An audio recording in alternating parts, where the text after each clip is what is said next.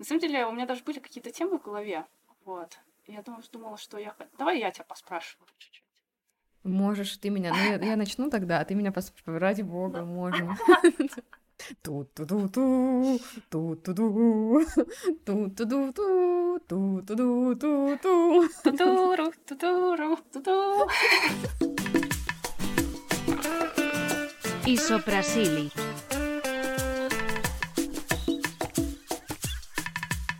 Всем привет, это «Изобразили подкаст». И, возможно, прощальный эпизод этого сезона, а, возможно, прощальный сезон всего подкаста. В общем, я пока еще не решила. У меня сегодня в гостях человек, с которого, наверное, этот сезон должен был начаться, и так все и ожидали люди, которые со мной знакомы. В общем, это художница Анна Пача, не буду долго томить. Художница, художница по текстилю, в прошлом преподаватель рисунка и и много чего еще. В общем, человек, который бесконечно экспериментирует в разных техниках, работая при этом full тайм на прикладной работе, очень интересно. Здравствуйте, Анна Максимовна. А, Здравствуйте, Юля. Вот так, я не думала, что мне будет тебя так сложно представлять, потому что я-то тебя знаю половину моей жизни уже, мы посчитали. Оу, Половину моей жизни. ничего себе. Наверное, больше. Офигеть. Ну, у меня, значит, чуть меньше половины. Подпропал у тебя звук сейчас, не знаю, Дискорд это или что. Вот у меня тоже чуть-чуть пропадало, так что я надеюсь, что это Дискорд. Потому что у меня, ну, микрофон шевелится, запись. Так. Фух, Мгм. с пропадающим звуком-то непросто, ну ладно. Пам-парам-пам-пам. Пам-пам-пам. Блин, ну как меня бесит. Я, О. я сегодня ходила и злилась просто ужасно. Да это твое нормальное состояние перед чем-нибудь. Да нет, я просто не понимаю, как может быть, э, типа, все вчера работало, сегодня ничего не работает. Ну, типа, Но техника всегда нас подводит в самый неподходящий момент. да. Мы когда записывали первый эпизод подкаста с Лерой Заславской, у меня не записался звук вообще. И А. у меня была параллельная дорожка, просто мне повезло, что я настолько тревожный человек, что я положила рядом э, диктофон телефона. М, Вот, поэтому качество там просто покинуло чат. Поэтому я, в принципе, спокойно отношусь к тому, что техника может подводить нас. С Лизой Парфеновой с первого раза у нас Да, не я помню. записался подкаст. Да, вот пошел уже такой рекап э, сезона. Более того, было даже два эпизода, которые не вышли никогда, которые просто не получились, но об этом мы чуть позже тоже расскажем. Ну давай, как ты хочешь? Ты хочешь меня сама поспрашивать, я знаю. Да, я хотела бы тебя поспрашивать, как вообще получилось, что у тебя такая связь с художниками. Я знаю, что у тебя рисовал отец и занимался нашей общей преподке. Вот, и я как-то... Это экстремизм, не говори так.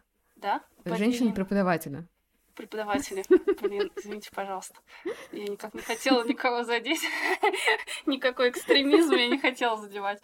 Короче, почему-то я тебя не расспрашивала, как будто хотела потом расспросить. Хочу сейчас а, расспросить тебя, как так вообще получилось. Расскажи, хотела ли ты стать художником? Вообще, как бы откуда вот эта связь с художниками у тебя? Что за провокационные вопросы пошли? Я думала, ты сейчас спросишь, а почему все, ну типа, куда, чего, Не, как? я просто думаю, что не все, и на самом деле просто ты придумаешь что-то новое и классное. Ну, это мои мысли, но я никак не могу на это влиять и давить и так далее. Вот, поэтому я спрашиваю про истоки. Начнем сначала. Вот. С чего ты? Ну, Тут у художников же спрашивают, типа, всегда, как ты начал рисовать? Вот, давай. что меня передразниваешь? Я не тебя. какой-то. Я много подкастов слушаю про художников. Ну да, ну мы так и познакомились-то с тобой, собственно. Ну, это да, это каминг я тоже рисовала когда-то. Ну, никогда там, подожди. Давай не будем. Вообще никогда. Нет, ну, в смысле, это не закончившийся процесс, вроде как. Это не закончившийся процесс просто потому, что я такой... Я мета-художник, понимаете? Моя картинка сейчас висит у Алины Катковой, также известной как «Блин, Алин дома». И то есть я считаю, что если художник признает мои каракули э, чем-то, что можно повесить на стену, то, в принципе, частично я тоже художник. Да, это такая мета-позиция. Не бывает Ну да, частичных мы с, э, художников. Не дели художников на части, пожалуйста. Мы с Аней познакомились, когда мне было лет 13 или 14, и мы занимались у одной и той же преподавательницы. Я занималась у нее скорее живописью, хотя это было что-то смежное, и вообще я просто рисовала картинки, а Аня... Смотри, я буду все переводить на тебя все равно. Классно. А Аня была местной легендой. То есть она в тот момент уже не занималась, но про нее все говорили, типа, Аня Пача. Что? Да, Аня Пача. И это было какой-то такой миф об Ане Паче. Даже я ее долгое время не видела, но знала, что она есть. И все говорили, что о, она учится в Косыгино, и там такая вот у них живопись. И как-то раз э, ты пришла, и ты пришла после... У тебя была сессия, ты пришла после развески, принесла кучу вот этих ватманов, непонятно чего, такое все разложила, там такое все большое. А мы рисовали там, не знаю, на А4, на А3. Ну, иногда еще, может быть, ватманы какие-нибудь такие работы, типа подготовки к поступлению, не знаю, головы там тоже имели место быть. Вот. И Аня принесла такое все огромное, разложила, там, сложные цвета. И для той среды, в которой мы вращались, это было прям радикально. Это были радикальные решения. Ура, я была где-то радикальная. Да, но, ну, ты сильно, да, ты сильно выделялась. И так мы начали общаться со временем, просто мы встретились на какой-то выставке, для которой я что-то унылое нарисовала, какая-то сепия в тумане, какой-то пейзаж, непонятно что.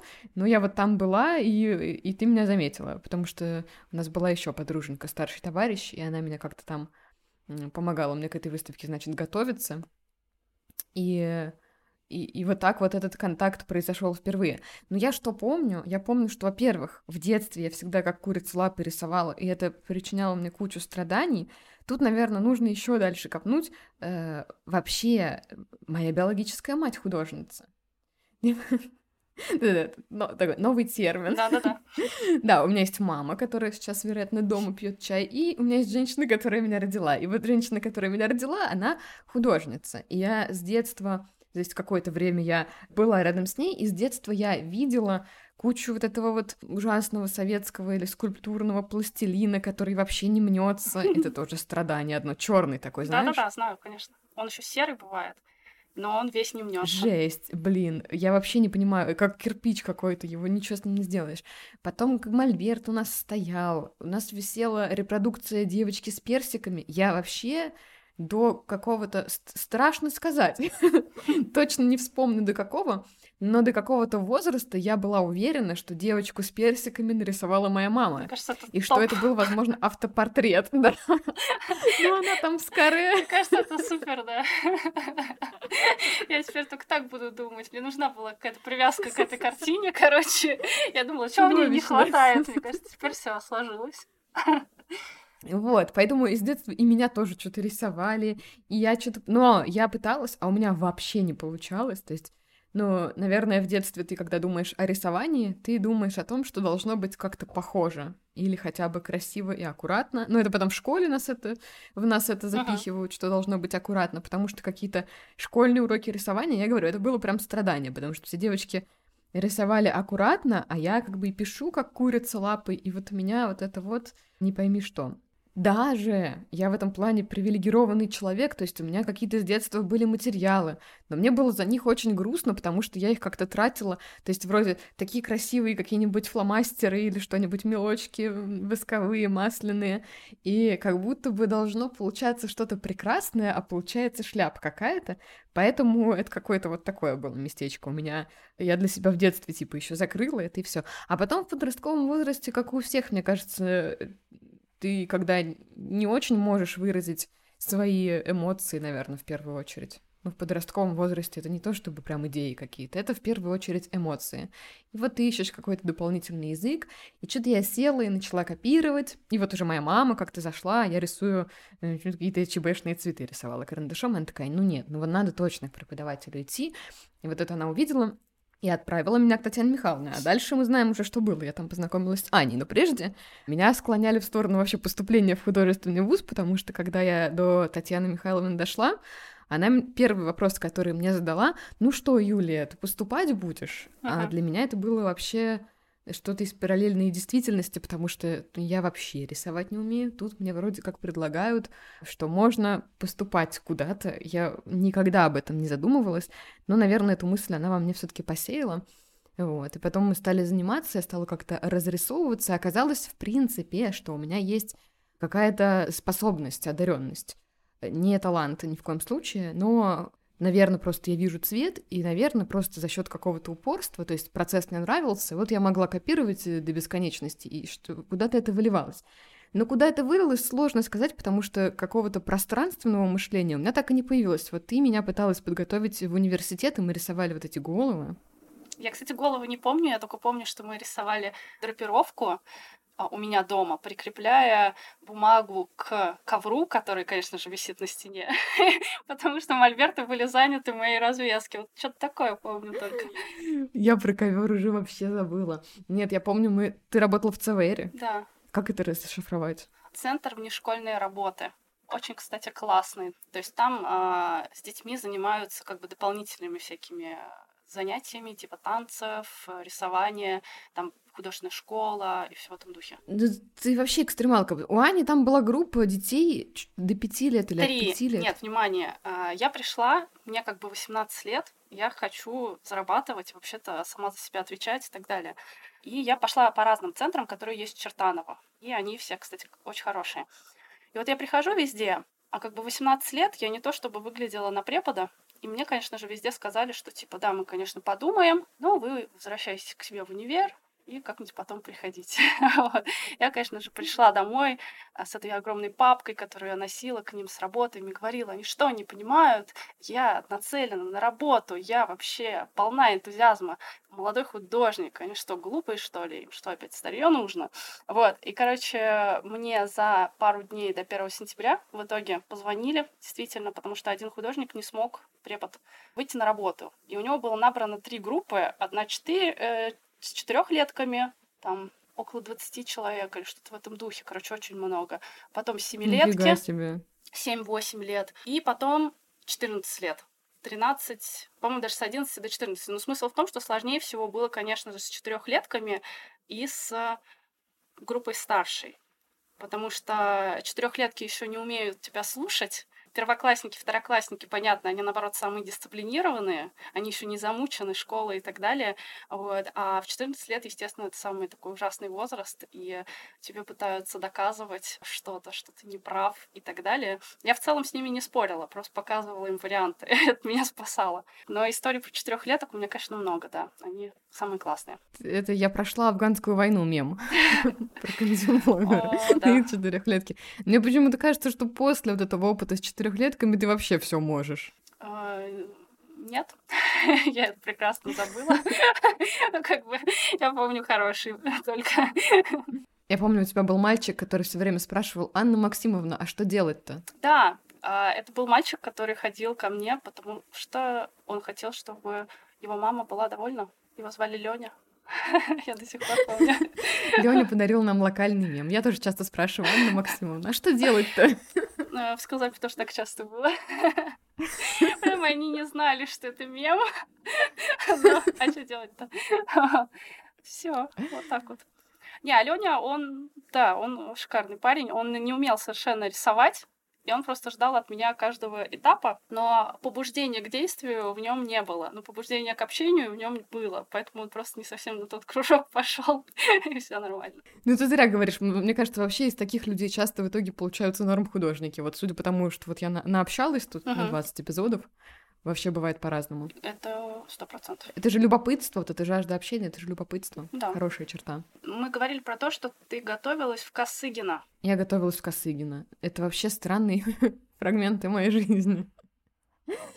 Ну, типа, вообще с э, рисованием такая история, то есть я уже в этом подростковом возрасте, в принципе, поняла, что особенно если ты начинаешь как раз лет в 13-14, в принципе, натаскаться-то можно. Конечно. Но тут всегда вот этот фундаментальный вопрос, а нужно ли тебе это? Да. Вот и все. В тот момент, когда ты училась в университете, когда я поступала, вариантов было не так много, как сейчас. Вот этой всей диджитализации еще не было. Я посмотрела на все. Ну, по сути, я, я выбирала между педагогическим, там, какой-нибудь худграф или живописное, чего там, педагогическое. Или я видела на примере тебя, что есть ну, интересные вещи прикладные, потому что у тебя еще так специальность-то называлась орнаменталист, а мне орнаменты очень нравились, и как-то вот я а мне нет. в эту сторону посмотрела. Тебе не нравилось? Нет, я думала, какой ужас. У меня вообще-то художественное оформление текстильных изделий называется. Я, когда думала вообще о профессии, я смотрела на орнаменты и думала, о боже, как же это скучно, как же это занудно, и как же это сложно, не дай бог меня туда занесет. А потом меня случайно занесло в Косыгин, потому что я посмотрела там более-менее... Ну, по сравнению с тем педом, в который я поступала, мне больше понравился рисунок и живопись, а я поэтому туда пошла. Вот, а сейчас я думаю, слава богу, что я не пошла никуда именно на художника, а пошла на прикладника, потому что, ну, по складу характера мне это больше подходит. Ну, то есть это мой ход мысли, именно прикладной. Вот, так что по итогу нормас. Так это вообще выигрышная стратегия. Вот ты сейчас, э, давай расскажем, чем ты сейчас занимаешься. Я сейчас работаю, сейчас скажу даже в правильной терминологии, дизайнер по разработке продукта. То есть продукт это что? Это текстиль, это посуда, все для интерьера. Самое основное это все равно по тканям работа. По тканям, а для тканей, конечно же. То есть я проектирую картинки, готовлю их под производство, и уже это все запускается потом в производство и выходит в продажу. Работаю в Тогасе, греческая компания. Да. Наше здание.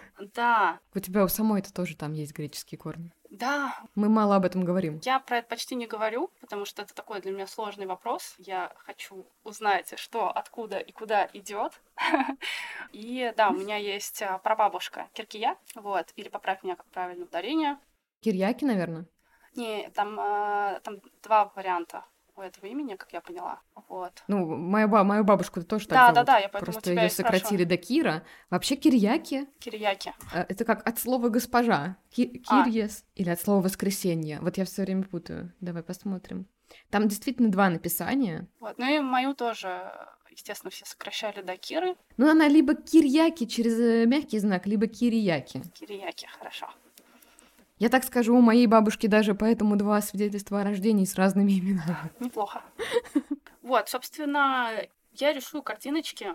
Наверное, чуть-чуть могу рассказать про процесс, кстати, вот про сам. У нас есть коллекция, и у нас есть дизайны, которые наполняют коллекцию, а есть промо-дизайны. Это те, которые представляют определенный сезон. И мне вот очень интересна именно эта тема, потому что в этот момент мы тестируем разные идеи. То есть можно предлагать какие-то свои вариации. А, Например, если весна, да, весенний сезон, то мы, соответственно, подбираем дизайны в этом духе. Если там осень-зима, соответственно, они должны быть какие-то более уютные, более такие согревающие если это весна, наоборот, более свежие. И интерес в том, что в домашнем текстиле основное это как бы цветы или орнаменты. Но хочется попробовать как раз что-то интересное, и именно в промо-дизайнах это можно попробовать. То есть можно взять там тему какую-то нестандартную и ее применить как раз прикладно и к текстилю, и к посуде, ко всем предметам интерьера. Тебе не обязательно, чтобы оно было каким-то стандартным и суперкоммерческим. То есть, наоборот, он, оно может привлечь внимание к основной коллекции. И вот это самое кайфовое. Ну, а потом, естественно, выбирается какой-то дизайн, он разрабатывается чаще всего тем, кто его придумал. Э, Но вот в этом поиске часто участвуют все. И мне вот это больше всего, наверное, нравится в процессе. Я поняла, что именно старт любой работы мне нравится больше всего именно поиск какой-то идейной составляющей. Если там можно какой-то смысл прикрутить даже в текстиле, то это вообще круто, потому что ну, текстиль это должно быть чаще всего что-то все-таки нейтральное, потому что это надо вписывать в квартиру или там, в любое другое помещение. А когда удается совместить и адаптацию под интерьер, и какую-то идейную составляющую, это прямо, я считаю, самое классное. Ну, сложный процесс-то, если вот ты, ты описываешь, я понимаю, что много вещей нужно учитывать. Да, вот, для этого у нас есть старшие художники, которые нами нас э, направляют. И как бы ты сам учитываешь, и они потом это еще корректируют. Ну, давай глобально поговорим о том, что, во-первых, у тебя есть специальность. Это клево. Да, нормально. Мне кажется, что как будто бы вот эту часть все равно у художников у всех вот эти вот метания творческие, бесконечные, как будто бы это должно часть метаний отсекать, потому что к тому же ты видишь результат своей работы, и ты прям знаешь, для кого ты это делаешь. Uh-huh. Но единственное, что там люфт между действием и результатом довольно большой, потому что это же производство, и, грубо говоря, вот сейчас зима, вы делаете коллекцию, ну когда сейчас? Ну, 25-й год, там, 26-й, весна. на весну уже. Да.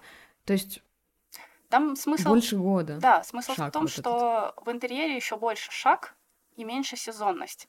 Я же работала в одежде, и там чуть с- сезонность, то есть там вплоть до недель важно, как все будет выходить. Я не знаю, в том же лайме выходят там каждые две недели, как я поняла сейчас, новые капсульные коллекции. Вот. И надо, А, чтобы они интересно. точно выходили в свое время. Интересно, через сколько эта капсульная коллекция попадает на распродажу? Такой чисто бытовой вопрос. Это можно да, Надо спросить. подумать об этом. Я думаю, можно спросить даже, мы знаем кого. Да, у нас есть каналы, Да. каналы связи.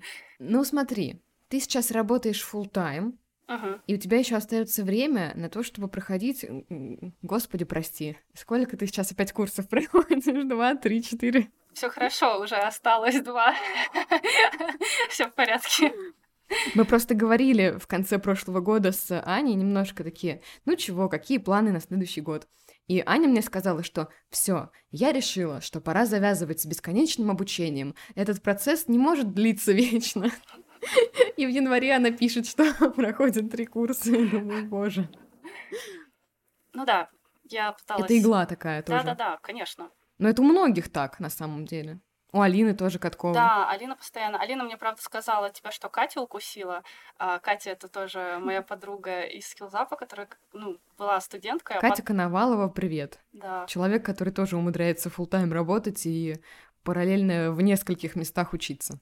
Катя как раз мне э, насоветовала простую школу, хотя, конечно же, я про нее давно знала и ходила на наброски, вот, но она как-то больше э, какой-то внутренней истории мне рассказала, и мне захотелось тоже попробовать. И получается, что я сейчас хожу к Диме Горелышеву на группу про человека. Дело в том, что я долгое время изучала анатомию и старалась рисовать все правильно. Это немножко напоминает твою историю из детства, когда ты стараешься все рисовать правильно, где ты переживаешь ужасно, да, что что-то не так, что куда-то не туда идет, и, о боже, а если еще студенты увидят мои косяки, вот, ну, очевидно, что косяки у всех есть, и это вообще абсолютно нормально, и я вспомнила вообще, что я анатомию начинала изучать совершенно не ради анатомии, а ради свободного рисования. И такая, опа, надо же было себя так загнать, чтобы перестать свободно рисовать. И пошла к Диме, потому что, ну, простая школа, это напрашивается. То есть рисование простое, но содержательное. И я сейчас вот э, в его группе, и там классные задачи он ставит всегда интересные, именно на подумать, а потом только рисовать. И сама постановка задач помогает тебе изучить себя. То есть это как такая психотерапия отчасти, вот, но в то же время и работа на результат. И, соответственно, в начале этого года я стала думать, что мне вообще нравится, чего бы я хотела, кто я вообще, какой я художник. Окей, одна моя сторона — это человек прикладной, производственный, окей, мне это нравится, мы это оставляем. Но вторая составляющая, как будто мне что-то не хватает, то есть надо было ее найти. Я сидела на артстейшенах, у художников на сайтах и поняла, что больше всего сохраненок у меня по персонажке и по иллюстрации. И я была удивлена немножко, ну, немножко, конечно. Вот. э, И такая думаю, ну ладно, я буду придумывать все задачи, копать в эту сторону, думать, что у меня получается, что не получается. И в этот же вечер, когда я это все себе сказала, я вижу, что в простой школе у Лены Булай курс завтра начинается. Я такая, блин, я же так люблю, когда что-то вот-вот закончится, и мне надо это уловить. Э, Посмотрела, если там Последний вагон. да, написала, вообще думала, что там уже нет никаких мест. Закинула заявку, мне ее приняли, и все, на следующий день я пошла на курс по иллюстрации. И еще про концепт-арт. Я вообще не думала, что куда-то пойду учиться, и я точно не хочу работать в этой области, потому что я не занимаюсь играми, и как бы мне это сложно все прочувствовать и понять. Но именно создание персонажей скорее меня интересует. И я видела у ребят, у Арса Пашевича, у Жени Павловой, это все ребята из Килзапа, а, то, что они проходили курс по концепту, и увидела, что а как, как раз он скоро тоже начинается. Это бесплатный курс от Макса. Я, кстати, к сожалению, забыла его ник, но я могу исправиться и подписать где-нибудь. Мы оставим ссылки Да. в описании, конечно же. В общем, очень круто то, что он это делает бесплатно, но при этом он читает лекции, он сам тоже прикладной, получается, художник, но он концептер. И самое классное в этой истории то, что есть Discord-канал, И там ребята постоянно общаются. И там есть старички, которые до этого проходили курс, есть э, ребята, как я, которые только начали его проходить. Почти все опытные концепт-художники, которые пытаются как-то со стороны на себя посмотреть и что-то улучшить. А я вообще не в теме, я ужасную вещь сделала. Я когда подавала заявку, я просто скинула ссылку на запрещенную сеть. Не делайте так, если хотите, чтобы вас взяли. Да, и э, я очень не хотела, видимо, чтобы меня взяли, потому что обычно я составляю отдельное портфолио под фирму. Ну, то есть настолько все делаю под нормально. конкретную задачу, да. я бы сказала даже, да. А мне написали, что все, давай, присоединяйся. И, короче... Но тебя уже знали, потому что там... А, ну, видимо. Как вот. мы потом выяснили. Да, я потом зашла в чатик как раз, и там Илья меня знал, это тоже друг этого Максима, он тоже до этого проходил это все. И оказалось, что очень круто просто вечером подключаться к этому каналчику, и там по-любому кто-нибудь сидит и рисует, или болтает, или играет, или смотрит видосы, или мемчики, и все это делается вместе. Ну, то есть это реально такая дружба. Не обязательно это привязка именно к рисованию, а просто люди сидят и общаются, но они объединены какими-то общими интересами.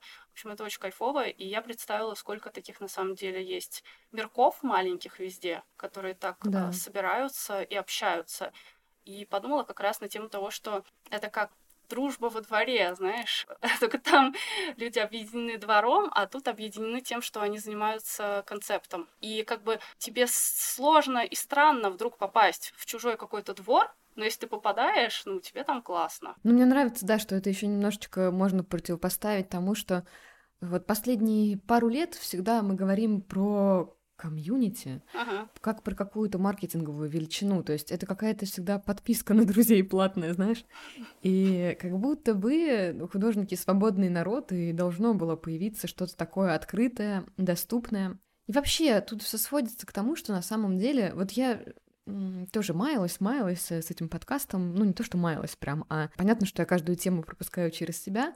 И в конце концов, ну, у меня прям выкристаллизовалась эта мысль о том, что, ну, вообще это не профессия. Ну, типа, не в смысле обесценивания, а в смысле, что это прям склад. И мне странно пытаться подвязывать именно понятие художник под какую-то индустрию. И мы как бы тут смешиваем зеленое с квадратным. Ну да как будто бы все, что именно про то, чтобы быть художником, оно вне да. сферы работы лежит на самом деле. А мы пытаемся натянуть сову на глобус последние... Ну, сейчас уже это отходит в сторону, мне кажется, и вот этот вот эта волна популярности. Мне кажется, сейчас и меньше новичков будет приходить учиться, потому что, по-моему, Лиза об этом говорила в подкасте, что в какой-то момент настолько развилась индустрия игр, и настолько потребовалось много начинающих художников, что как будто бы очень многим людям показалось, что вот э, я творческий человек, вот творческая профессия, сейчас тут что-нибудь научусь рисовать немножко и вот э, заскочу туда. И был такой момент действительно, а потом лавочка прикрылась. И, соответственно, мы сейчас возвращаемся к тому, что есть на самом деле. Да, я тоже на эту тему много думала, и для меня художник — это тоже не обязательно человек, который рисует, абсолютно. Это как бы какой-то тип мышления. О, даже так. Ну, вообще об этом я тоже часто думаю, что даже рисовать не обязательно для вообще этого. Вообще не обязательно. это, это, такая, это радикальная мысль для этого подкаста, я ее тут не высказывала. Ну, я думаю, не такая уж и радикальная, потому что я так думала как раз про своих, и думаю про своих родителей, например, потому что они реально очень творческие и нестандартно мыслящие люди. И вот скорее они для меня художники, не то что скорее, а тоже художники. Но при этом там мама редко рисует, то есть она может там, раз в несколько лет что-то нарисовать. А давай расскажем, чем твоя мама занималась вообще, потому что это интересно. Мама очень много чем занималась, видимо. Отсюда отклик э, во мне, то, что мне постоянно надо что-то новое пробовать. У Ани, когда какой-то личный кризис наступает, я, я начинаю слышать про столярку. А, да, То столярка — это предвестник того, что что Лейтмотив, какой-то пересмотр идет. Да, если что, если кому-то нужно, я могу дать ссылки хороших столярных мастерских. Это, пожалуйста, для хороших ребят. Нет, ты реально раз в полтора года ты говоришь, я все поняла, нужно заниматься столяркой.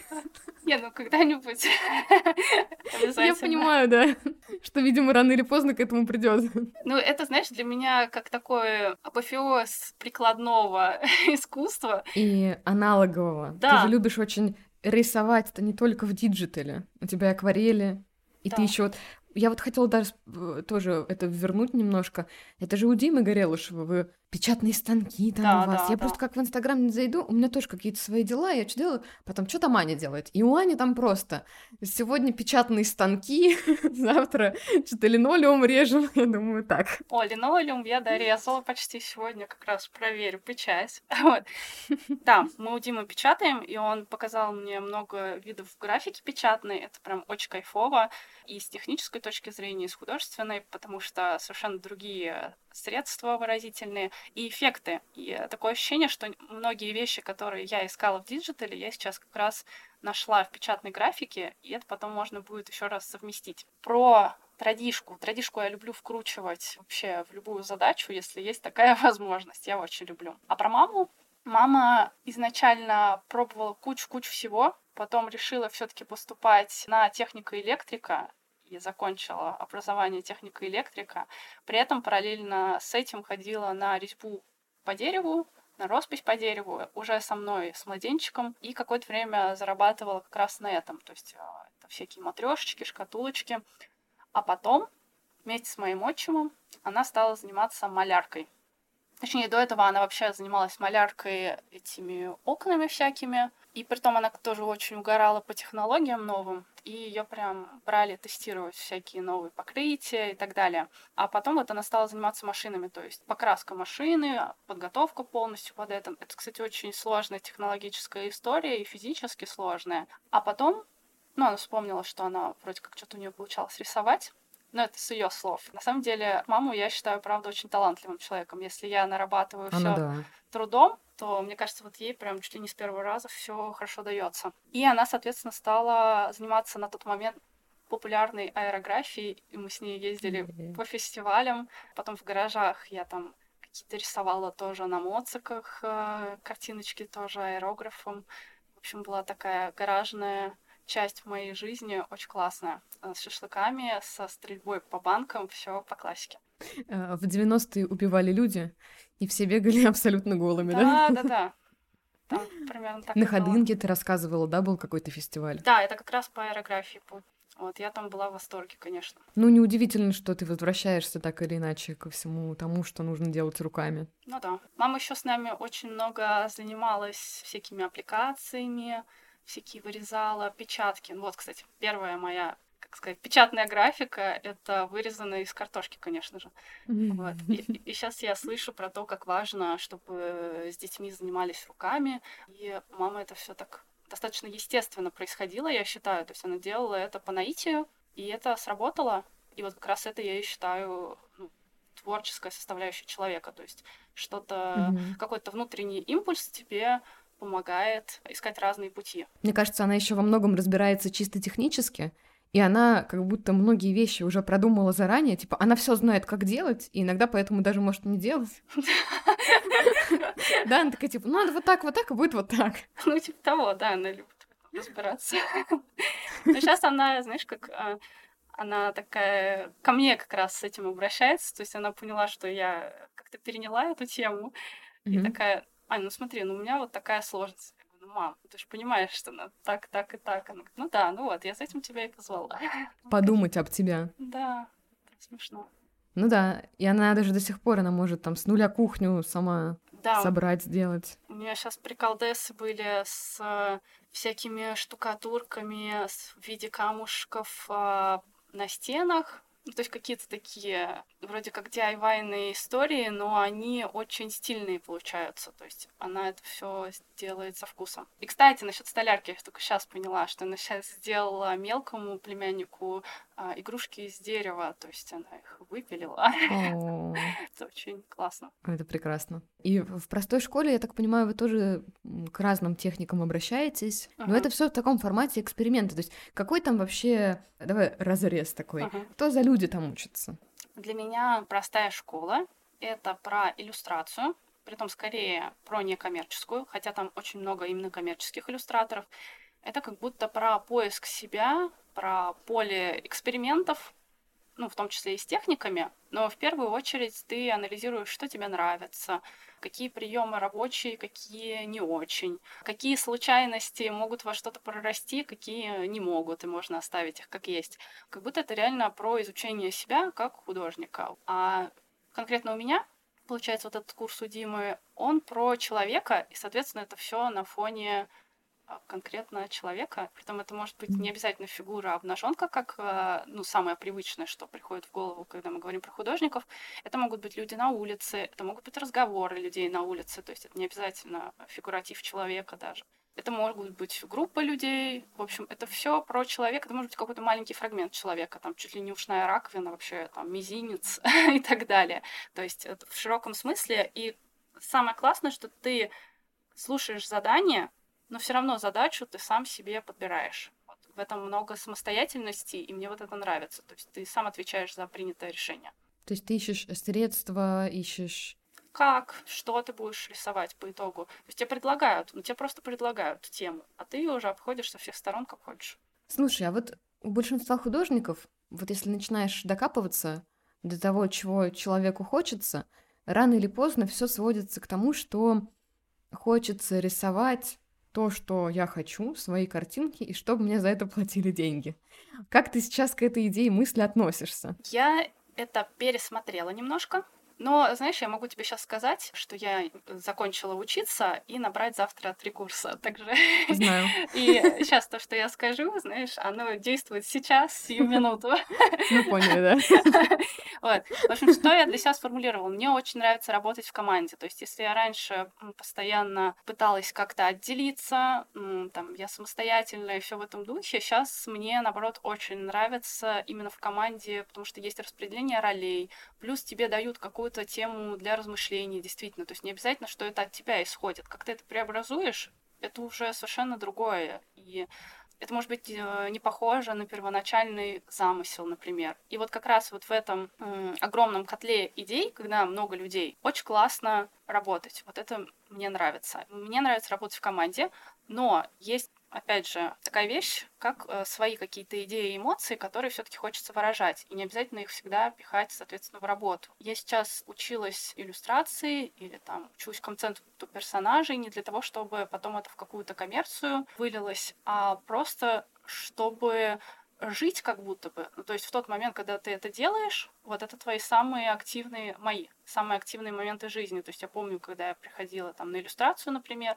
и вот мы сидим и какие-то генерим идеи, вот, ты ощущаешь себя живым, в самой высокой степени по сравнению со всеми остальными вариантами. И у меня нет сейчас какой-то идеи сделать что-то большое или куда-то это продать, а просто мне нравится этим заниматься, отдельно от работы, то есть как будто это вот моя жизненная составляющая основная. Вот, наверное, так. Я как-то очень сумбурно это все объяснила. Да нет, ну нормально, понятно, да, так и есть. Ну просто для меня в этом плане ты как раз настоящий художник, потому что у тебя есть отдельно твоя художественная работа, а потом еще вечером ты для себя рисуешь. Ну, то есть тебя никто не заставляет, и ты искренне этого хочешь. Ну вот я просто поняла, что я не могу пихать свои идеи там, где они не к месту. Вот в чем дело. Все мои какие-то мысли, они не всегда к месту, к интерьеру, например. Особенно всякие драматические составляющие. Ну, то есть они вообще там не нужны. А как раз в иллюстрации можно сделать жуткую какую-то штуку и радоваться. Сделать жуткую штуку и радоваться. Да, но это вообще, кстати, я же в себе... Это, кстати, отдельная история про жуткие штуки. Я к этому склонна, казалось. Меня же все воспринимают как э, художника, который рисует очень мило. Акварельные цветы, Анна Пача. Но да. это, не, это не, не только это ты, конечно. Но в большинстве случаев меня так воспринимают, как человек, который рисует что-то очень милое. Но я знаю, что я в себе просто это как бы очень сильно подавляю, а мне интересны жуткие вещи. Ну, то есть, типа, я очень любила в детстве Эдгара По, потом Просто, кстати, вот как раз в периоды, когда, я не помню, мы с тобой уже общались или нет, но вот в школе, в каких-то последних классах, я такая, о, что бы мне порисовать? И я просто из головы рисую девушку, которая на кладбище. Mm-hmm. Ну, то есть такой какой-то очень меланхоличный сюжет, вот, но он такой немножко готический, ну и в тот момент мне очень нравилась готика, плюс это на истории искусств, естественно, изучалось. Но это было жутко для моей бабушки. Ну и меня тут же заставили это выбросить. Ну а потом оказалось, что она это очень сильно испугалась, потому что понимала, что скоро, ну, она умрет. Угу. Ну, для нее это выглядело как что-то правительское. Ну да, как будто внучка предчувствует ее смерть и так далее. Да. Возможно, она даже тебя хотела оградить от этого переживания. Да, вот. А, ну, понятно, что девушка была похожа на меня, но просто потому, что художники рисуют похожи на себя. Вот и все. Особенно дети, подростки. Да, даже не художники, а вообще любой человек. И во мне это сложилось как что-то, что драматичное лучше не рисовать. Типа, потом тебе будет очень больно. Мгм. Вот. А сейчас я по-другому на это смотрю. И э, мне, наоборот, не хватает этой составляющей. Ну, то есть сейчас более-менее хватает.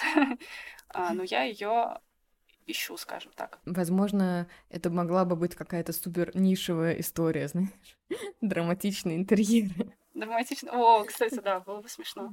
Ну, слушай, я, бы не хотела задавить э, человека ни одного этим, потому что я знаю, как это влияет. Типа красные стены. И красные стены, и вообще любое изображение, если ты на него постоянно смотришь, конечно, оно на тебя влияет. Все влияет. Человек такой хрупкий, блин, зараза. Да, Иногда, конечно, все бесит и хочется сделать что-то свое, да? ну да. Всегда. Как сейчас тебя с этим? Ну вот, пока что я делаю свое, мне надо дорисовать иллюстрацию. Она Мгм. маленькая и не какая-то суперсложная, но я долго искала интонацию к ней. А, ну и, кстати, насчет интонации, наверное, для меня очень выразительный оказался портрет моего отчима, потому что М, там Он очень выразительный. Потому что получилась какая-то как раз сложная и неоднозначная эмоция, которую, я думаю, что у многих а, оттолкнуть могла и для кого-то быть неприятной, но я думаю, что мне как раз а, удалось сделать что-то неоднозначное. Ну и правдивая. Да. Ты, кстати, сказала про Арса в какой-то момент, и я хотела сделать небольшую вставку, что да, этот подкаст заканчивается, но вообще-то Арс Пашевич сделал свой подкаст для художников, от художника. Мне кажется, что это может быть очень важно и полезно и интересно. Мы с э, Арсением пытались записать эпизод, и у нас не вышло. Но я, считаю, что нужно уметь признавать свои ошибки просто. У него было так много всего, что ему хотелось рассказать, а у меня был какой-то свой план, и в итоге оно как-то и не туда, и не сюда. И я прям до последнего сопротивлялась, я смонтировала практически, но я в середине поняла, что ну нет. Вот, и мне понравилось, что Арс отреагировал на это своим подкастом. Он такой, мне есть что сказать, я скажу. Поэтому тоже оставлю ссылку, переходите и слушайте. Да, Арс очень классный, и мне нравится, что у него всегда есть, ну, своя линия какая-то, действительно. И он в этом крепок. Ну, действительно классно, что он так отреагировал. Вот про подкаст, кстати говоря, раз уж мы тут э, так все-таки так или иначе какие-то итоги подводим, я, во-первых, поняла про себя, что чем дальше я от того, что мы называем индустрией, тем мне сложнее. Потому что подкаст начинался на таком запале после моей работы как раз-таки в скиллзапе. Я еще очень много соприкасалась с разными художниками и чувствовала, что их волнует. И так или иначе это отражалось на мне, и вот у меня появилась какая-то тема, и мне захотелось дать слово определенным людям. Но чем больше времени проходит, тем я от этого дальше. Вокруг меня все еще много художников. Ну, наверное, много, если сравнивать с человеком средним. Но это уже так или иначе мои друзья, у них какие-то свои э, запросы и проблемы, и это не вяжется с тем, что есть в массе, то есть это не отвечает какому-то общему запросу. Ну и основное это все мы сказали на самом деле, то есть за вот эти там 19-20 эпизодов уже много было сказано такого по существу, что мне кажется, что ну, вообще просто остается брать и делать. То есть есть два типа людей, которым нужно брать и делать, и второй тип, кому нужно немножко в себе подразобраться. Вот все сводится к этому. Я думаю, что надо брать и делать. А потом разбираться.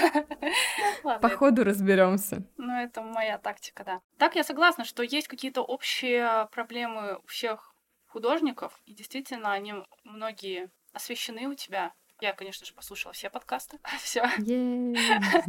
И получилось так, что как бы в каждом выпуске есть э, воздух на подумать, и это очень хорошо. И получается, что каждый со своей стороны художник там кто-то иллюстрацией занимается, кто-то там игровой графикой, кто-то там комиксами. И у каждого есть какие-то затыки, но чаще всего художник, как мы вот возвращаемся, это личность в первую очередь, художник-человек. А потом уже это какое-то действие, да, рисование или моделирование, либо еще что-то. Ну и все это сводится к тому, что кто такой художник, то есть разобраться с собой. И вот как, например, Арс, то, что где бы он ни находился, в какой студии, в каком коллективе, у него есть понимание того, что ему нравится, что ему не нравится, что он хочет делать, что он не хочет делать. и он уже от этого отталкивается. Он учитывает внешние факторы, но из-за того, что понимание себя есть хорошее, он придерживается своей линии. И вот так э, с каждым художником, типа, как будто бы всем художникам, не всем, а многим, окей, не хватает именно принятия себя, но это как и людям, собственно. Возвращаемся. Человек, художник, это все одно и Да, то да, же. да. То есть как будто мы просто смотрим под призмой художественной психологию человека, по сути. И как только сутью суть это человек все равно разбираемся, то и в художественной области становится все нормально. Так как будто мы эти вопросы вы, ты и ребята разобрали. Ну да, а потом еще вышло интервью Дудя, и признан иноагентом на территории РФ. я такая, о, мои полномочия на этом все. Ты, кстати, ты посмотрела, а я не посмотрела. Расскажи мне, что ты думаешь. Ну что я думаю? Это, конечно, очень вдохновляющее было интервью, и я думаю, что хорошие художники имеют очень разнообразный опыт. И, кстати, поэтому, я думаю, это интервью было интересно многим художникам, потому что каждый в чем то себя узнал. То есть, например, когда он рассказывает, что он нарисовал кастрюльки, это любимый мем, по-моему, рендерил дотошно. Я вспоминаю все эти моменты, когда я раскладывала пайетки или еще чем-то таким занималась, когда я делала, казалось бы, занудную работу, но это потом как-то на меня повлияло положительно. И даже вот э, работа с четырехлетками, я понимаю, что на меня конечно же, повлияло. И мне было проще в скиллзапе справляться со взрослыми детьми. Не то чтобы справляться, а как бы проще их как-то направлять. И мне очень понравилось это интервью еще тем, что он такой ребенок во взрослом теле, Мгм. Джама сам. Вот. Но Дудь, кстати, тоже, на мой взгляд, ребенок в хорошем смысле слова. И они такие встретились и игрались. э, И играли. А, Я знаю, что нет слова игрались, но буду говорить его. Я говорил, говорю и буду говорить, правильно? Да, я просто чуть-чуть стесняюсь перед филологом, но все равно буду. Ой, ну прям, ну какой филолог? Нет, господи. Настоящий, так же, как и художник. Вот. И мне понравилась история про то, что он сделал концепт-арт со своей жены. И это так кайфово. И то, что он ей об этом даже не сказал, это так романтично для меня и так человечно. И потом она такая смотрит на него и говорит, блин, мне кажется, эта девушка напоминает меня, но она такая классная. И, ну, и он говорит, ну, это и есть ты. Ну, это же так круто. Вообще, мне очень понравилось. Я была в восторге. Вот. И мне это, кстати, тоже очень отозвалось, потому что я, когда рисую дизайны, я думаю об определенных э, людях. Это разные люди. И я рисую либо для человека конкретного, либо а, думаю об его образе или каких-то ситуациях. И это очень кайфово. И то есть те дизайны, которые я рисую просто, ну, как-то отвлеченно, отстраненно, они менее интересные. А вот те, которые я рисую с мыслью о ком-то, они, конечно, гораздо интереснее, сейчас они мои любимые. И, конечно, я много рисовала дизайнов, э, думаю о тебе или для тебя. И я тебе как-нибудь могу даже показать, рассказать. Но ты знаешь, у тебя есть об этом информация. У меня есть несколько картинок, которые у меня никак не доходят руки. Пове- И на самом деле я тебя хочу просто позвать, чтобы мы вместе их повесили уже, потому что это невозможно откладывать. Да, и погулять в парке. Короче, я попросила искусственный интеллект Джемини, это бывший бард гугловский, М, написать слова для прощального эпизода подкаста о цифровых художниках. О. Вот что он говорит. Приветствую всех любителей цифрового искусства. Сегодня мы с вами собрались на финальный эпизод нашего подкаста. За время нашего путешествия мы познакомились с десятками талантливых художников, explored the vastness of digital art and learned valuable insights and techniques. Это типа... Дизайн? Смотря какой деталь. Детейл? Но, как и у любой истории, у нашего подкаста подходит к концу. Что подходит к концу? Ну, видимо, история. Почему мы решили завершить проект «Новые горизонты»? Команда, ведущая подкаст, решила двигаться дальше и explore new creative avenues. Он очень удачно вставлял эти фразы. Мне нравится. Изменение приоритетов. У некоторых участников команды changed priorities, что не позволяет им уделять подкасту достаточно времени. Можно отдельный привет Насте Уваровой. Настен Варова, мы посвящаем этот пункт тебе. Снижение аудитории. О, немножко, немножко обвинить аудиторию. Интересный подход. К сожалению, количество слушателей постепенно снижалось, что не давало стимула для продолжения. Это не так. Но это не повод грустить. Мы оставили вам богатый архив эпизодов, наполненных интересными интервью, советами и вдохновляющими историями. Сообщество. Благодаря подкасту вокруг него сформировалось сообщество единомышленников. Не теряйте связь друг с другом. Будущее. Не исключено, что мы вернемся с новым проектом в будущем. Следите за новостями. В финальном эпизоде мы хотели бы поблагодарить всех наших слушателей за вашу поддержку и интерес. Вы были нашей мотивацией.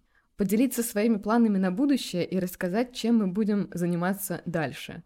Этого мы не сделали, потому что мы, мы еще сами не знаем. Рекомендовать другие подкасты о Digital Art – которые вам могут быть интересны. В частности, проект «Художник говорит», да, по-моему, он называется? Помню. Подкаст Арсения Пашевича. Я оставлю все ссылки на него. Боюсь ошибиться в названии. И, конечно же, мы не могли бы обойтись без традиционной рубрики «Советы начинающим художникам». Боже. В этот раз мы поделимся своими самыми ценными уроками, которые вынесли за время работы над подкастом. Мне кажется, это отлично резюмировало все, что в конечном итоге все просто сводится к психологии человека. Но Мгм. здесь еще есть одна рубрика. Вдохновляющие работы. Порекомендуем вам несколько произведений цифрового искусства, которые обязательно вас зацепят. Так, ну, во-первых, Анин портрет ее отчима, а- а дальше ты рекомендуй. Так, ну, я думаю, успех любого подкаста, а, если ты там скажешь про Андрея Сурнова. А, Это очень крутой цифровой художник. Я не, помню, вы говорили о нем или нет. Конечно. Конечно, говорили, да. Ну, значит, еще разочек. А Вот. Андрею привет, он ни за что не... Никогда не послушает этот подкаст. Не будем себя обманывать. Да, он не узнает, да. Но ничего. Надо подумать, кто из цифровых художников мне сейчас нравится. Блин, мне надо залезть на ArtStation. Есть такая возможность? Да, конечно. Сейчас, потому что у меня а, провал в именах. Так, пока ты э, ищешь, я дочитаю. Мы верим, что каждый из вас может стать настоящим художником. Не бойтесь пробовать новое, экспериментировать и делиться своим творчеством с миром. Спасибо за внимание. До новых встреч. По скриптум. Не забудьте подписаться на наши социальные сети, чтобы не пропустить новости. Ну вот пока ты ищешь, ты сказала про Сурнова, и у меня как раз какие-то всплыли незакрытые вещи, там, что я не доделала в этом подкасте. Во-первых, конечно же, Джаму хотела позвать я. Но это сделал Дудь, и я считаю, что это гораздо круче, потому что о нем узнала широкая аудитория. Ну и плюс это такая, как это сказать? Ой, есть э, прямо для этого отдельное слово, э, когда ты показываешь определенную репрезентация, спасибо, Ага. а, репрезентация художников внешнему миру. Во-вторых, конечно же, э, я думала и про Андрея Сурнова, и у меня было несколько договоренностей, с которыми как-то вот э, не с договоренностями, а с людьми, с которыми у нас как-то не срослось чисто организационно, но они мне все еще интересны. Мы с Татыче общались, а, есть э, прекрасный Александр, который рисовал Atomic Heart, и я сейчас э, не вспомню его фамилию, к сожалению, но у нас э, стандартно несколько месяцев переписка была, вот мы прям выбирали день и так и не выбрали. И кто-то еще, блогер Аня Грейпс, которая рисует рисует для себя, при этом делает очень красочный блог такой про... При этом он вообще про уют, часто про семью и материнство, но мне нравится, как одно не отменяет другое. И так или иначе... А, Лего, Олега, конечно же, я подписалась на этого художника, мне хотелось с ним поговорить. Но вот как-то э, пока, пока не срослось. Но действительно я не исключаю того, что может быть, э, может быть когда-нибудь мы с ними еще поговорим, даже на этой платформе. Ну что там у тебя по вдохновляющим примерам? Блин, я не смогу, короче, прочитать, потому что все азиаты. Опачки. Да. Поворот э, на восток. А, да, блин, я не смогу. Я могу сказать, э, кого я сейчас выбрала для задания в простой школе. Два художника. Расскажи про задание. Задание такое, надо выбрать двух художников. Вот, вообще подобное задание встречается у многих преподов. Того же Милабеда я знаю. Но я знаю это задание еще и с ЦВР, который ранее был пом- помянут. И во многих художественных школах оно просто по-разному формулируется. Как это у Димы? Есть два художника. Ты сначала пишешь, кто это, кто он для тебя, чем он тебе нравится, чему бы ты хотел у него научиться. Потом ты его копируешь несколько работ, чтобы какую-то общую линию проследить. И потом ты пишешь три ценности, которые для тебя важны у этого художника. И важно, чтобы эти... Да, очень... Да, я вот именно об этом думала. И потом, кстати, вот на курсе иллюстрации последнее задание тоже было, как, э, как будто это от психолога, от хорошего. И вот у Димы тоже вот эта задача классная. И важно, чтобы это было прикладно, то есть чтобы ты это смог использовать в своих работах. И Приложить. Суть... Да, да, да. Как подорожник. Э, вылечить. Тут основной момент, что тебе не обязательно, чтобы у тебя были работы похожи на этого автора. Тебе важно, чтобы ценность у тебя сработала. То есть это может быть какой-то композиционный ход, или какая-то определенная деформация, или какая-то идея, которая везде прослеживается. То есть все, что ты хочешь добавить в свои работы. То есть это не обязательно три твоих самых важных ценностей в жизни, это именно три ценности, которые ты хочешь добавить себе. И я взяла Мартаза, это, кстати, испанский художник. Да, звучит очень по-испански. Очень кайфовый. Он график, иллюстратор, комиксист. И он отличается таким суперсвободным рисованием. И я посмотрела на некоторые свои последние наброски, поняла, что мне немножко не хватает именно какой-то дерзости, и надо было выяснить, в чем эта дерзость, и у него это действительно в каких-то компози- композиционных ходах, вот в деформации, то, что я как раз выше сказала, это как раз то, что мне нужно, собственно. Что-то, что отходит от академизма и помогает сделать все лучше сразу, если сказать плохо. вот. Но на самом деле, а, когда ты сам себя постоянно в чем-то сдерживаешь, то есть ты, в принципе, а, не делаешь что-то сверх, да, такой бросающийся в глазах, ты как раз можешь напихать своей работы очень много, и это не будет выглядеть чем-то перегруженным. И вот у Мартаза, например, графика в основном черно-белая, а точнее прям вот черным карандашом сделана, и кое-где добавлен цвет. То есть у него везде один материал, то есть это не перегружено текстурами. Но при этом он для меня аналог э, египетской живописи. То есть он выбирает у каждой отдельной части самый выразительный ракурс. То есть обычно ты даешь где-то отдых, а он отдых там тебе только в фоне дает. А на самом объекте каждая даже часть тела развернута так, чтобы выхватить максимум просто. И отдых он дает только кое-где в воплощениях формы. Но это тоже не особо отдых, потому что плоская форма — это тоже выразительная форма. Поэтому я, конечно, очень рекомендую его посмотреть, особенно комиксистам, наверное, да, потому что у него очень классные кадры. И Артемий Крепкий, я про него ничего не знаю, и я специально взяла художника второго, которого я вообще не знаю. Если Марта за, не знаю, уже лет 15 точно знаю, может быть, больше, то Артемия Крепкого я узнала совершенно случайно, нашла его на Бихансе. Кстати, вот э, совет для начинающих художников искать везде. Ну, типа, обычно ты сидишь либо в Пинтересте, либо на Behance, иллюстраторе на Behance, либо на ArtStation. А классно смотреть на всех, и очень круто то, что если ты пробуешь разные штуки, то есть концепт-арт, например, какие-то изменения добавил в иллюстрацию в мою. А вот э, Мартас, которого я рисовала у Димы, он добавил изменения сейчас в концепт-арт и так далее. То есть это постоянные вот эти пересечения, перетекания и так далее. И это клево. Все, вот я двух посоветовала. Вот э, знаю Мартаза, и второго буду еще изучать. Да, Артемию привет. Мы его не знаем, он нас не знает, но тем не менее, да. Да. Да, я пока думала еще из того, что я не доделала на этом подкасте, и я поняла вдруг, что из такого, из логичного, странно, что нет эпизода с Алиной Катковой. Да. Но мне кажется, что это потому, что она просто преисполнилась уже. Алина, да. У Алины лыжи. Понимаешь? Да, извините, у нее лыжи, велосипед, там не до этого. Да. Ну да, но просто Алина тоже друг, и друг, с которым мы уже как будто мало вообще художественно обсуждаем. То есть мы так все больше про жизнь, про жизнь. Про то, как мы рано или поздно плюнем и поедем создавать коммуну под Сызранью на набережной. Ну, не на набережной, а на берегу Волги. Нормальная тема. Э, С йога-ретритами и столяркой, да, для себя и коврами. Ковры всем нужны по-любому.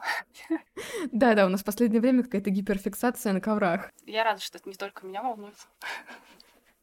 Не знаю, что это говорит о нас, как об обществе. Все нормально. Это наше детство. Так, ну что, может быть, есть что-то, о чем ты бы хотела, чтобы я тебя спросила, а я тебя не спросила? Я не ставила, я никак не готовилась. Я тоже никак не Я не готовилась. ставила себе никаких а, задач. Вот, так что, наверное, нет. Но мне это и нравится. Честно говоря, наверное, вот еще что меня интересует в подкастах и что мне не хватило в подкасте нынешнем, когда каждый раз у тебя новый гость, ты тратишь большую часть времени на то, чтобы его раскрыть и показать, что это за человек. И как будто бы сейчас мне хочется, чтобы подкаст был более вот таким свободным разговорным жанром. Как будто бы это, наверное, одни и те же люди должны быть ведущими. Но это просто размышление. Это вот как ты сказала, что э, сегодня я зарекаюсь больше не учиться, а завтра беру три курса. Разделяю. Мы не знаем ничего. Если бы мы знали, мы не знаем. Да, и забавного мы весь этот э, выпуск записываем с пропадающим звуком, поэтому иногда Аня мне что-то говорит, я вижу только, что она шевелит губами, но примерно я представляю, что она отвечает. Это интересно. Наверное, на этом мы будем заканчивать наш выпуск. Скажи мне, пожалуйста, хочешь ли ты вытащить карту? Да. Я вообще не, подго... не подготавливала карты, если честно. У меня несколько вопросов. Во-первых, а, я хочу вытащить карту. Это первое, Так. вопрос. А, Второе, это попадаются ли у тебя повторы? То есть может быть такое, что ну, одна и та же карта у двух людей. Нет, Прикольно. Ну, значит, там осталось совсем выкидывала. мало карт. это правда. Да. Ну давай я все равно бы Так. Вопрос какой-то нужен. Нужен какой-то открытый А, вопрос. вопрос, точно, я забыла, что вопрос еще нужен. Точно. Это нормально. Это вот ровно то, что всегда происходит за кадром, потому что все люди такие вопрос и начинается. э. А главное, я знала, что... И все знают, я тебе говорю. Пипец. Ладно, сейчас. Что для меня в будущем будет э, иллюстрация? То есть чем для меня в будущем будет э, иллюстрация? Вот так. Тут, конечно, все сложно у меня с картами. Так, чем для тебя в будущем будет иллюстрация? Хороший вопрос. Карта император. Неплохо. Ну, это какая-то серьезная заявка, по-моему. Что ты здесь видишь, расскажи. Ну, я вижу огромного мужчину на троне. Я бы даже назвала его дед. Дед, да, кстати. Я хотела сказать. Почему-то постеснялась. Да, это дед. У него, кстати, есть барашки. Ну, мне очень нравится. Сзади горы, море, все, что я люблю. А меч, чтобы от кого-то обороняться. Не знаю от чего. Наверное, от своих страхов. И это держава, да, называется. Такой шар, который он держит, наверное. Шар, который он держит, короче. Ну, слушай, мне нравится, что он смотрит вдаль, то есть у него есть какие-то перспективы. Ну, во-первых, он император, давай так. Ну, да, император, я как-то ухожу Он от уже этого как бы момента. на троне. Да. Ну, мне нравится. Ну, значит, короче, что-то Надо должно делать. быть. Да, надо делать. Надо правда. делать. Там посмотрим. Вот он тоже смотрит. Горы и море меня устраивают. Надо как-то За горы тоже. и море лайк. Да, деду. вообще. Барашки тоже топ. Люблю животных. Ну что, наверное, на этом у нас все. Спасибо большое, что прослушали эпизод этого подкаста и весь сезон этого подкаста. А если вы еще нет, то у вас впереди много дивных открытий. Пожалуйста, переходите, слушайте. Мы много с кем пообщались. И это было довольно захватывающее путешествие. Сегодня для вас изображали подкаст художница Анна Пача, художница, или как женщина-художник теперь нужно говорить. А Художник просто. художник. Просто, художник по текстилю, теперь еще иллюстратор. В общем, все ссылки на нее я оставлю в описании. Ссылки на то, что послушать вместо нас, тоже оставлю в описании. И ссылку на телеграм-канал этого подкаста на всякий случай тоже оставлю в описании. Также поделюсь, наверное, ссылкой на свой личный телеграм-канал, если вы хотите оставаться на связи и не теряться.